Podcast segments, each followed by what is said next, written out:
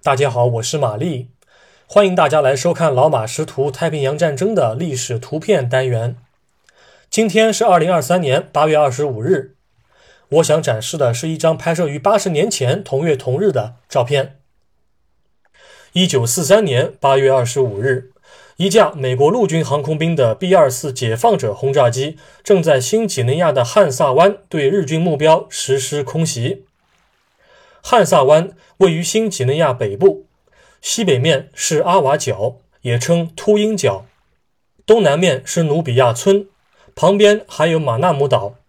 海湾的开口方向朝的是东北。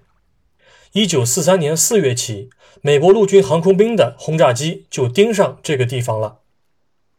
一九四三年第一季度，日军在占领新几内亚半年之后，于汉萨湾附近开始着手修建两大机场。一个是阿瓦机场，另外一处是努比亚机场。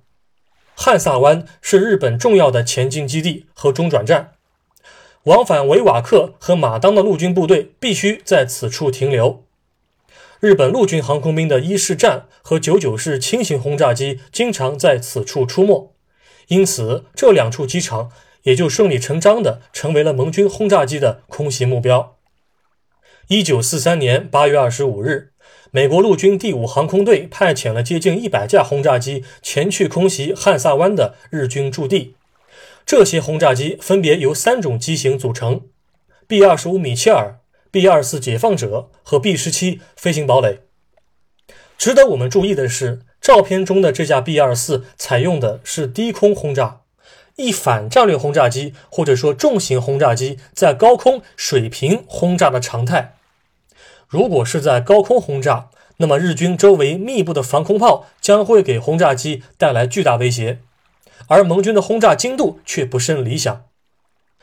为了克服轰炸机低空轰炸容易炸伤自己的毛病，此次空袭美军采用了一种特殊的 A N 杠 M40 伞降破片炸弹，啊，英文的简称叫做 Parafrag。这种炸弹一旦被飞机投放，它们就会像伞兵一样在空中静静地飘着。这样一来，轰炸机就能够在炸弹爆炸时远离作案现场。因为轰炸机投放该型炸弹之时飞行高度较低，所以炸弹在低空不会被海风吹的是到处奔走，轰炸精度较高。至于说高空投放的一般的航弹到底能够落在哪儿？那得全看日军地面部队的命硬不硬了。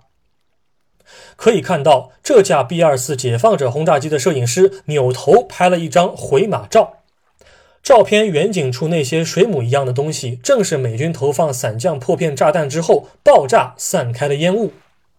美军投弹的对象其实不只有机场跑道啊。根据之前的侦察照片判断，照片当中被轰炸的地点应该是日军的宿舍。和补给场，看来消灭敌方的有生力量总比给日军机场砸那么几个大洞来的靠谱。本照是美国陆军航空兵的官方照片，现在收录于美国国家档案馆中，官方编号可能是三四二杠 FH 杠三 A 三三幺九零杠幺五八六幺五七。为什么说可能是？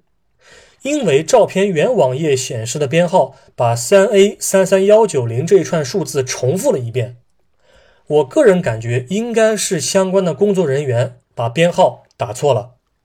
感谢您收看今天的节目，我们过几天再会。